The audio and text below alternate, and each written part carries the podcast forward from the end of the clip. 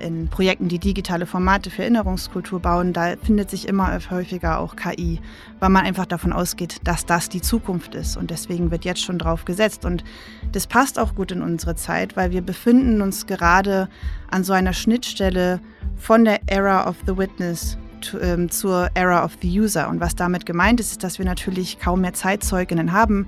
Die Idealvorstellung war ja eigentlich immer, man spricht mit Zeitzeuginnen und lernt dadurch ganz viel über Geschichte. Werkstatt Gespräch. Wie verändert künstliche Intelligenz die Bildungslandschaft? Das werdet ihr in diesem Podcast herausfinden. Wir sind Philine Janus und Nina Heinrich aus der Redaktion der Werkstatt der Bundeszentrale für politische Bildung. Auch im Bereich der historischen Bildung versprechen wir uns viel von den Verheißungen der Technologien rund um künstliche Intelligenz. Denn Zeitzeugen sterben aus. Zugänge zu kulturgeschichtlich relevanten Ereignissen sollen niedrigschwelliger und spielerischer gestaltet werden. Was ist von KI zu erwarten und worauf müssen wir dabei achten? Diesmal zu Gast Anne Lammers. Hallo Anne, schön, dass du da bist. Herzlich willkommen. Hallo, schön, dass ich da sein darf. Ich stelle dich vor. Die Historikerin Dr. Anne Lammers arbeitet bei dem unabhängigen Think Tank für digitale Strategien und Lösungen iRates Lab. Dort beschäftigt sie sich mit dem Thema digitale Erinnerungskultur. In diesem Zusammenhang begleitet sie unterschiedliche Projekte, die digitale Formate für die historisch-politische Bildung umsetzen. Künstliche Intelligenz spielt in ihrem aktuellen Projekt Digital Collective Memory eine wichtige Rolle. Dabei handelt es sich um eine internationale Vernetzungs- und Austauschplattform für Expertinnen im Bereich digitale Erinnerungskultur, die gefördert wird von der Stiftung Erinnerung, Verantwortung, Zukunft. Darum geht's. Und jetzt ist das Wort auch schon mehrmals in deiner Vorstellung gefallen und du kannst uns erklären, was ist denn digitale Erinnerungskultur? Ja, wenn ich mal versuchen will, das so auf einen Satz runterzubrechen, dann würde ich sagen, digitale Erinnerungskultur, das ist das Erinnern oder das Gedenken an historische Ereignisse, Prozesse oder auch Personen mit und durch den Einsatz digitaler Formate. Und welche Formate könnten das sein? Ganz unterschiedliche. Also das können ganz niedrigschwellige Formate sein, angefangen bei Webseiten zum Beispiel. Ähm, Social-Media-Kampagnen können dazugehören. Das können aber auch umfangreichere und aufwendigere Produktionen sein. Ähm, Scrollytelling wäre zum Beispiel da zu nennen oder auch Augmented Reality-Installationen. Virtual Reality-Brillen können das sein. Computerspiele können das sein. Das ist also ganz ähm, ganz divers, was es da gibt an Formaten und an Möglichkeiten. Und es ist auch ganz unterschiedlich. Man kann sich dann auf äh, historisches Quellenmaterial berufen, das man einbezieht in diese Formate. Man kann aber auch fiktive Geschichten erzählen, mit denen man dann ein Narrativ bespielen möchte zum Beispiel und kann das dann auch mit verschiedenen äh, visuellen Material machen. Kurz erklärt. Anne erwähnte gerade den Begriff Scrollytelling. Dieser Ausdruck setzt sich aus den Wörtern Scrollen und Storytelling zusammen. Damit sind Projekte gemeint, die Geschichte medial aufbereiten. Diese Projekte können auf den unterschiedlichsten Plattformen wie Instagram, TikTok, Twitter, Messenger-Dienste oder One-Pager-Webseiten stattfinden. Gemein ist ihnen, dass sie mit Text, Video, grafischen und interaktiven Elementen Geschichte vermitteln. So zum Beispiel das Projekt Stolpersteine NRW, hier können Interessierte über eine App oder Website rund 15.000 Stolpersteine in Nordrhein-Westfalen einzeln aufrufen und anhand von Texten, Audio- und Videomaterial mehr über die Personen erfahren, denen der Stolperstein gewidmet ist.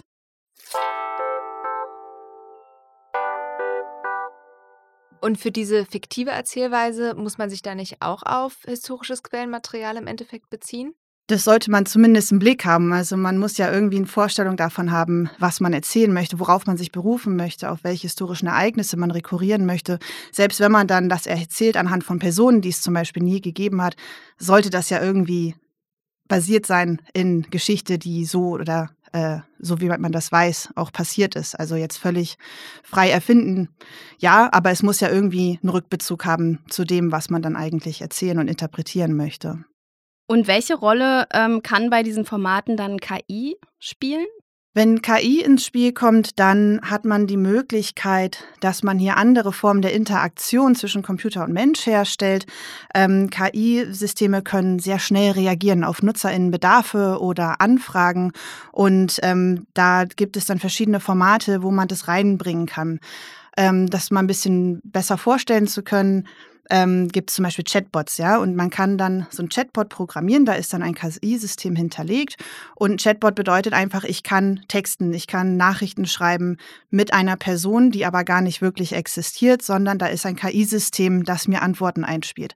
Das heißt, ich würde dann einfach was reinschreiben, so, so eine Chatnachricht, würde eine Frage stellen an eine historische Person, die natürlich nicht am anderen Ende sitzt, weil die lebt im Zweifel nicht mehr, sondern das KI-System kann erkennen, welche Frage ich erstellt, gestellt habe und kann dann darauf reagieren in Echtzeit. Und das fühlt sich dann so an, als würde ich mit einer historischen Person Nachrichten schreiben. Und das kann man auch noch weiterdenken. Es gibt auch heutzutage schon Anbieter, die machen das ähm, zum Beispiel über Apps, dass man dort mit historischen Personen richtig sprechen kann, also interagieren kann. Das sind dann nicht nur Textnachrichten, die man bekommt, sondern man hat dann ein Video und kann dann mit äh, historischen Personen, als ob sie wirklich da wären, sich unterhalten und kann Fragen stellen und bekommt dann ähm, kommt dann mit Deepfake-Anwendungen sind da häufig dann auch mit drin. Das heißt, äh, da werden dann historische Personen wieder zum Leben erweckt. Das sieht dann so aus, als würden sie wirklich mit einem reden. Und ähm, das ist natürlich sehr eingängig, das ist sehr spannend, aber man muss auch sich manchmal vielleicht fragen, ähm, ja, wie weit geht man damit? So funktioniert das. Künstliche Intelligenz ist also schon fester Bestandteil der historischen Bildung. Was hilft denn Lehrenden zum Beispiel bei der Entscheidung, welche KI-Anwendungen jetzt sich besonders anbieten, um einen bestimmten historischen Sachverhalt zu vermitteln und welche vielleicht nicht? Ich denke, das hängt ganz stark davon ab, wen will ich erreichen mit dem, was ich mache und wie kann ich diese Person oder diese Zielgruppe am besten erreichen. Und ähm, da kann man dann, kommt man dann vielleicht zu dem Ergebnis, ja, also hier ist jetzt Text gefragt, den brauche ich. Ich brauche verschiedene Texte, die vielleicht auch verschiedene Stile haben. Ähm, ich habe aber nicht die Zeit oder die Ressourcen, die alle selber zu schreiben. Dann könnte man zum Beispiel zurückgreifen auf so ein Texterstellungsprogramm. ChatGPT kennen viele schon. Ähm, das ist ja gerade auch in den Medien ähm, wird das viel thematisiert. Und so ein Programm kann man durchaus auch nutzen, um zum Beispiel Texte über ein bestimmtes historisches Thema zu erstellen. Da kann man dann ähm, so ein Prompt eingeben. Prompt ist einfach ein Input, den ich in dieses System reingebe, damit das System mir wieder ein Output rausgeben kann. Also ein Beispiel dafür wäre, ich sage, ähm, beschreibe mir in 300 Zeichen, was in Sobibor während des Zweiten Weltkriegs passiert ist. Das wäre ein Prompt, den braucht das System, damit es weiß, was es mir dann am Ende wieder ausspucken soll. Und dann bekomme ich einen solchen Text. Und das geht sehr schnell und das geht definitiv schneller, als wenn ich selber schreiben müsste. Und wie kann ich denn sicher gehen, dass die Antwort zum Beispiel zu dieser Frage, was in Sobibor passiert ist, richtig ist? Das ist natürlich eine sehr berechtigte Frage. Und ähm, es zeigt sich ja aktuell immer mehr, dass diese ähm, Programme fehlerhaft sind. Also die spucken oft Texte aus, die vielleicht gar keinen Sinn ergeben, die vielleicht an manchen Stellen Sinn ergeben, an anderen wieder weniger. Und ähm, da muss man natürlich ganz genau hinschauen, weil in der Regel bekommt man auch keine Quellenangaben. Also man weiß gar nicht, woher hat denn das System jetzt diese Information eigentlich gezogen. Das heißt, ähm, da muss man schon kritisch reingucken und ähm, kann das nicht einfach übernehmen, ohne nochmal zu schauen, stimmt das denn überhaupt? Und ähm, das ist vor allen Dingen auch ähm, deswegen relevant, weil man sich auch fragen muss, woher hat denn diese KI die Infos, auf die sie sich da beruft? Woraus bastelt sie denn diese Texte? Und das sind natürlich zum einen Texte, die im Internet verfügbar sind, zum Beispiel. Diese KI wird gefüttert mit Trainingsdaten, so nennt man das. Und diese Trainingsdaten sind dann zum Beispiel unendlich viele Texte, die es im Internet gibt. Ähm, und diese Texte sind ja nicht alle von HistorikerInnen geschrieben, ähm, die genau wissen, was sie tun, sondern da finden wir alles Mögliche. Da finden wir auch äh, problematische Inhalte, da finden wir Geschichtsrevisionismus, populistische Texte, die dann auch historische Themen betreffen. Und wenn die KI dann diese Texte mit reinnimmt, kann es natürlich passieren, dass sie diese Aussagen auch reproduziert. Kurz erklärt. Die Geschichte wird von den Siegern geschrieben. Hinter diesem Ausdruck steckt der Gedanke, dass die Überbringung historischer Ereignisse immer vor dem Hintergrund bewertet werden muss, dass es verschiedene Perspektiven geben kann, die aus ganz unterschiedlichen Gründen nicht alle Einzug in Geschichtsbücher gehalten haben. Geschichtsvermittlung über KI kann diesen Effekt noch verstärken. Unsere gesellschaftlichen Annahmen werden in KI-Systeme übertragen und können dort als Biases, also einprogrammierte Vorurteile, wieder und wieder reproduziert werden.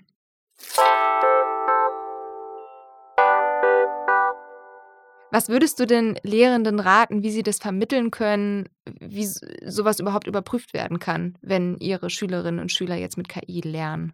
Das, was man ja auch generell im Geschichtsunterricht lernt, ist ja Texte kritisch zu lesen und ähm, zu verstehen, welche Quellen sind vertrauenswürdig und welche sind das nicht. Und bei dieser, ähm, bei diesen KI-generierten Texten wird man ganz ähnlich vorgehen müssen. Also es gibt natürlich Fälle, wo das leichter ist, wenn ich jetzt zum Beispiel dieses Programm danach befrage, wann war der Zweite Weltkrieg zu Ende.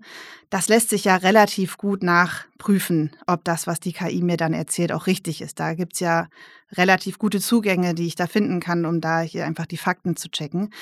Wenn ich aber den anderen Weg wähle und das mache, was die generative KI ja vor allen Dingen gut kann, ist nämlich neue Texte zu produzieren und sage zum Beispiel, ähm, beschreibe mir einen Tag in einem KZ, ähm, wie es so auch ein Tagebucheintrag gewesen sein könnte dann wird es natürlich schwer nachzuvollziehen, woher hat die KI jetzt ihre Infos und war das wirklich so? Ähm, weil die KI sucht sich ja aus verschiedenen Quellen, das können ja auch echte Zeitzeugeninterviews sein, sucht die sich ähm, ihre Infos zusammen, aber das ist ja am Ende eine fiktive Geschichte. Also das heißt, da kann ich nicht genau sagen, ja, die Info kommt daher, die Info kommt daher, sondern das ist dann einfach eine neue Geschichte, die dann entsteht. Das heißt, da muss ich mir einfach bewusst sein, das ist jetzt auch hier ein fiktiver Text, der entstanden ist. Vor allem, solange die Quellenangabe bei äh, ChatGPT oder so auch nicht gegeben ist. Genau. Kurz erklärt. Wir sprechen von generativer künstlicher Intelligenz, wenn ein KI-Programm eigenständig Inhalte wie Texte, Bilder, Videos, Audio oder ähnliches produziert. Dafür kommen KI-Verfahren und Technologien wie trainierte neuronale Netzwerke, maschinelles Lernen und KI-Algorithmen zum Einsatz. Die neuen Inhalte generiert die KI auf Grundlage bereits vorhandener Daten, der sogenannten Trainings- oder Quelldaten. Ausgehend von diesen Quelldaten analysiert die KI abstrakte Konzepte, um irgendwann neue Inhalte nachahmend zu produzieren. Bekannte Beispiele für generative künstliche Intelligenz sind große Sprachmodelle für das Erzeugen von Text wie GPT-3 oder GPT-4 oder Bildgeneratoren wie Stable Diffusion, Midjourney oder DALI.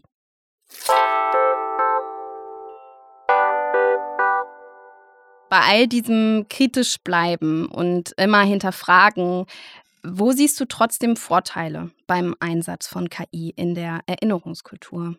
Ich denke, dass wir hier die Möglichkeit haben, die man vorher vielleicht so nicht hatte, dass man wirklich auf niedrigschwellige Art und Weise kreative Inhalte schaffen kann. Und ähm, KI erlaubt es, dass man sich kreativ auslebt. Also wenn ich mir jetzt die Frage stelle, okay, ich möchte an etwas erinnern, wie mache ich das? Äh, welche Medien nutze ich dafür? Dann kann ich heutzutage mit relativ wenig Aufwand das mal ausprobieren. Ich kann einen Text erstellen lassen, ich kann mir aber auch mit einer generativen KI ein Bild erstellen lassen und kann sagen, mache mir ein Bild von Ereignis XY und dann bastelt mir die KI ein neues Bild zusammen.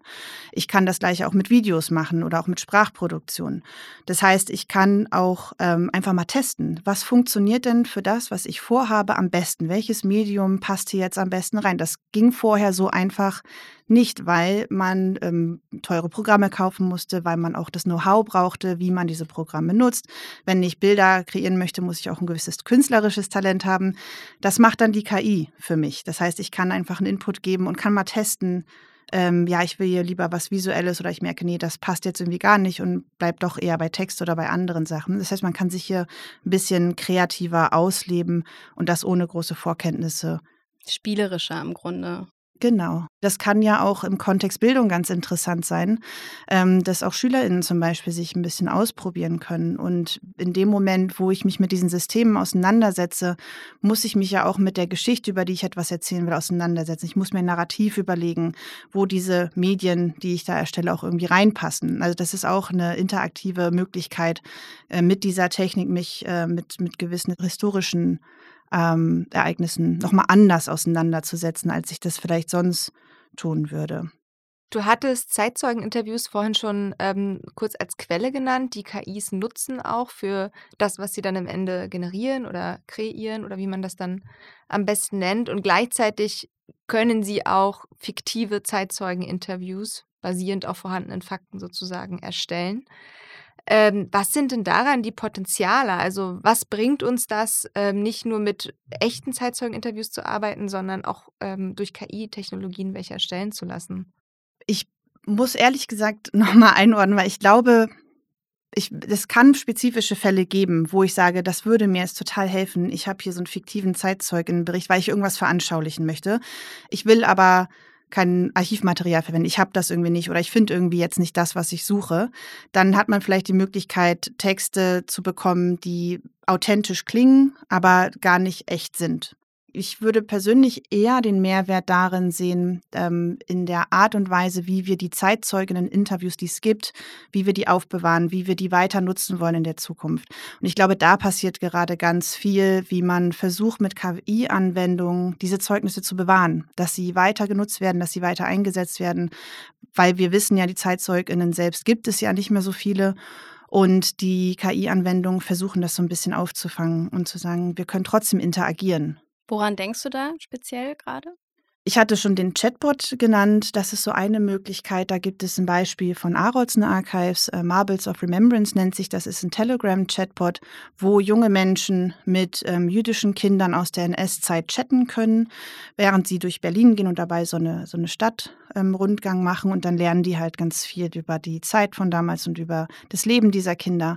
Das ist eine Möglichkeit. Da fließen auch historische Quellen und Erzählungen ein. Und ähm, ist auch eine Möglichkeit, wie man ähm, das, die Erinnerung an, an diese Kinder auch wachhält. Das andere ist ein großes Projekt, das auch relativ bekannt ist, ist ähm, Dimensions in Testimony, heißt das. Das ist von der USC Shoah Foundation. Und was die machen, ist, die nehmen ähm, Zeitzeuginnen-Interviews auf. Die müssen Tausende an Fragen beantworten. Das wird alles in einzelnen Videos aufgenommen. Und dann finden die eine Möglichkeit, ähm, dass man mit diesen Zeitzeuginnen digital spricht. Also das sieht dann so aus, dass die KI gefüttert wird mit diesen ganzen Videoantworten und die KI wird so trainiert, dass sie weiß, welche Antwort sie rausholen muss, wenn jemand eine Frage stellt. Also ich stehe dann vor einem Bildschirm und auf diesem Bildschirm sehe ich dann einen Zeitzeugen und kann dann in ein Mikro sprechen und sage, Frage, was hast du am 8.5.1945 gemacht? Und dann sucht die KI die passende Antwort aus und die weiß dann, welche Antwort passen könnte und welche nicht. Kurz erklärt. Interaktive Zeitzeugenberichte sind eine aktuelle Spielart von KI in der Geschichtsvermittlung. Beispielsweise kann man im Projekt Aus der Vergangenheit lernen für die Gegenwart der USC Shoah Foundation in interaktiven Interviews direkte Fragen an Zeitzeuginnen stellen. Die KI springt dann automatisch zur entsprechenden Stelle im aufgezeichneten Videointerview. Herr Mayer, wie konnte Ihre Familie emigrieren?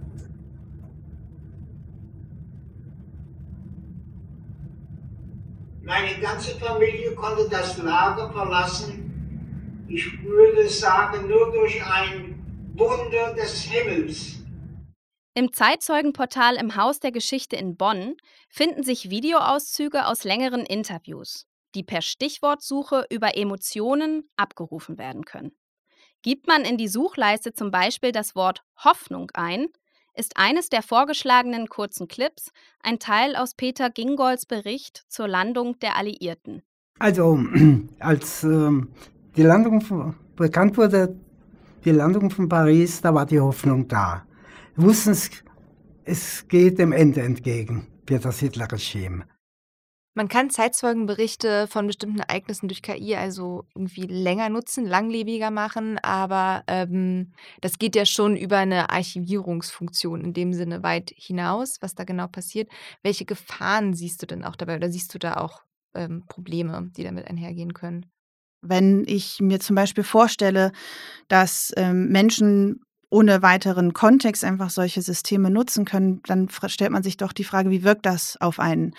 Weil das sind ja auch sensible Themen, die da häufig besprochen werden. Die können auch überfordern. Und wenn die KI-Systeme dann am Ende doch nicht hundertprozentig funktionieren, was sie in der Regel nicht tun, weil äh, irgendwelche Fehler gibt es immer, dann kann es auch passieren, dass ich zum Beispiel eine Antwort bekomme, die ich nicht erwarte, weil das System mir die falsche Antwort zum Beispiel zuordnet. Das kann einen auch davon entfremden, sich mit solchen Zeitzeuginnen auseinanderzusetzen. Und eine Frage, die sich hier auch immer stellt bei diesen Systemen, ist, wer kann sie eigentlich nutzen? Also auf welcher Sprache sind zum Beispiel Interviews verfügbar? Mit welcher Sprache kann ich Fragen stellen an eine KI? Das hängt ja auch immer davon ab, auf welcher Sprache diese Interviews aufgenommen wurden. Das schließt von vornherein häufig schon Menschen aus. Und ähm, dann ist es auch so, dass diese KIs so gut sein müssen, dass sie auch Dialekte zum Beispiel erkennen. Was ist, wenn ich gendere, während ich spreche? Kann die KI das erkennen? Und jetzt? Jetzt haben wir schon sehr viel über verschiedene Einsatzmöglichkeiten und auch ähm, Probleme, die auftauchen können, gesprochen. Worauf sollte man denn jetzt konkret beim Einsatz von KI in der historischen Bildung zukünftig achten? Ich glaube, das, was jetzt und auch zukünftig immer wichtig sein wird, und das gilt nicht nur für KI, sondern für alle Anwendungen ähm, und alle Methoden, ist, warum nutze ich das? Das heißt, KI nicht um der Technik willen einsetzen, sondern weil sie tatsächlich einen Mehrwert bringt für mein Projekt und für mein Anliegen. Das wäre immer so das Erste, was ich sagen würde, was wichtig ist, worüber man mal nachdenkt. Weil natürlich reden alle über KI, aber das heißt noch lange nicht, dass man sie auch überall einsetzen muss. Ähm, und die Vorteile, die KI uns bringt in solchen Anwendungen, die können natürlich auch dann besser genutzt werden, wenn die Leute, die sie einsetzen, auch wissen, was sie tun. Das heißt, die Organisationen, die da sind für historisch-politische Bildung, sei es Schulen, sei es aber auch in der informellen Bildung, sei es in Gedenkstätten, da müssen auch Leute sitzen, die mit dieser Anwendung was anfangen können und die einordnen können, ähm, warum ich das jetzt nutze, was die Vorteile sind, wie das funktioniert, was das für Konsequenzen haben kann, wenn ich das einsetze. Also da kommen wir so ein bisschen in diese Stichwörter Digital Literacy, Media Literacy rein. Also kritische Einordnung von Tools und Methoden und Medien, die ich konsumiere, dass ich das nicht nur weiß, wie ein Handy funktioniert, sondern dass ich mich auch kritisch auseinandersetzen kann mit der Technik, die ich gerade anwende. Die Geschichte und die Geschichtsvermittlung ähm, ist ja immer geprägt von der Gegenwart, in der wir leben. Ne? Also durch politische Prägungen oder kulturelle Prägungen der jeweiligen Zeit, in der wir dann Geschichte vermitteln. Und ähm, dann hat man aber trotzdem ja immer wieder auch Entwicklungen in unserer Kulturgeschichte, die besonders prägnant sind. Also ich denke jetzt so an den Buchdruck oder die Erfindung des Internets und du hast es vorhin auch schon gesagt, KI wird jetzt auch sehr gehypt im Moment. Und ähm, da frage ich mich, kann es das sein, dass die Entwicklungen im Bereich künstlicher Intelligenz ähnlich revolutionär sind, wie jetzt zum Beispiel diese Beispiele, die ich gerade genannt habe? Also verändert künstliche Intelligenz die Art, wie wir Geschichte erzählen und vermitteln, für immer? Ich glaube grundsätzlich, dass eine solche so kulturgeschichtliche Verordnung von Methoden, die wir anwenden, ähm, im Bereich digitale Erinnerungskultur allgemein, aber auch speziell mit Blick auf KI total sinnvoll sind, weil sie nochmal uns ermöglichen, zurückzugehen, einen Schritt vom Hype und uns nochmal darauf zu konzentrieren, was passiert hier eigentlich und was ist der Kontext, in dem das passiert. Und ähm, natürlich verändert sich da immer viel, aber das, das tut es halt immer. Ob wir jetzt hier mit KI etwas vor uns haben, was für immer die Art und Weise, wie wir auf Geschichte schauen oder wie wir mit Geschichte umgehen, verändern wird, ich glaube, da sind wir noch in einem Prozess, wo da ganz viel passiert. Das kann man jetzt gar nicht abschließend beantworten. Und vor allen Dingen sind wir, glaube ich, alle total geprägt von den Debatten, die um KI herum passieren. Also das ist, äh, wird gehandelt als Heilsversprechen und gleichzeitig ist KI aber auch der Garant für unseren Untergang. Und da wird man schauen müssen, welche, in welche Richtung sich das entwickeln wird. Das ist ja jetzt noch gar nicht richtig vorherzusehen. Und trotz dieser dystopischen Fantasien, die du jetzt gerade schon äh, angesprochen hast, ist ja KI trotzdem allgegenwärtig gerade. Warum glaubst du, ist das so? Ich könnte mir vorstellen, dass das mit einem weiteren Diskurs zu tun hat, der gerade sehr gegenwärtig ist, nämlich die Ansicht, dass der Einsatz von KI eigentlich alternativlos ist und dass wir uns eine Zukunft ohne KI schon gar nicht mehr vorstellen können. Und ich denke, das setzt sich auch mehr und mehr im Bereich Bildung durch. Wir können uns das schon gar nicht mehr vorstellen, dass KI da gar keine Rolle spielen wird. Und deswegen findet sich das auch automatisch schon jetzt in Förderprogrammen oder in Forschungsprojekten oder in äh, Projekten, die digitale Formate für Erinnerungskultur bauen. Da findet sich immer häufiger auch KI, weil man einfach davon ausgeht, dass das die Zukunft ist. Und deswegen wird jetzt schon drauf gesetzt. Und das passt auch gut in unsere Zeit, weil wir befinden uns gerade an so einer Schnittstelle von der Era of the Witness ähm, zur Era of the User. Und was damit gemeint ist, ist, dass wir natürlich kaum mehr Zeitzeuginnen haben. Die Idealvorstellung war ja eigentlich immer, man spricht mit Zeitzeuginnen und lernt dadurch ganz viel über Geschichte. Das findet immer weniger statt. Und ähm, heutzutage sind wir stattdessen in einer Welt, wo Nutzende selbst ProduzentInnen werden von äh, digitalen Formaten für Erinnerungskultur. Jeder hat Zugang zu Social Media und kann dort Dinge posten. Jeder, ich habe es ja erklärt, KI-Anwendungen sind auch leicht zu nutzen. Das können ähm, viele Menschen machen und das ist ein sehr niedrigschwelliger Zugang. Das heißt, ähm, da spielt KI natürlich super in diese Schneise rein, dass gerade junge Menschen, die wollen selber produzieren, die wollen selber aktiv werden, die wollen nicht nur passiv konsumieren. Das passt nicht mehr in die Zeit. Und ich glaube, deswegen wird auch so viel auf KI gesetzt, weil das einfach gut in diese in dieser Art und Weise Medien zu rezipieren und sie auch selber anzueignen und selber was mit ihnen zu machen, da passt das einfach gut rein. Danke für dieses Schlusswort. Vielen, vielen Dank, dass du heute mit uns gesprochen hast, Anne. Sehr gern. Schön, dass du da warst. Hat Spaß gemacht. Vielen Dank.